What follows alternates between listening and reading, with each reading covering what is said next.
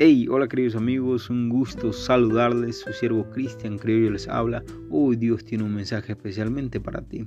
Si caes es para levantarte.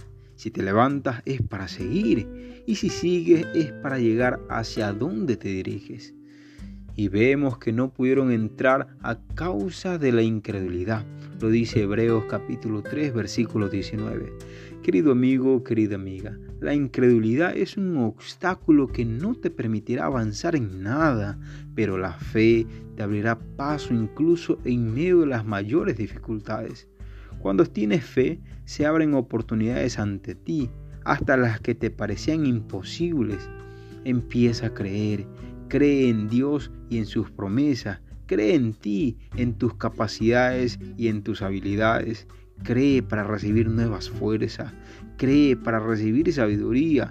Cree para emprender esta semana.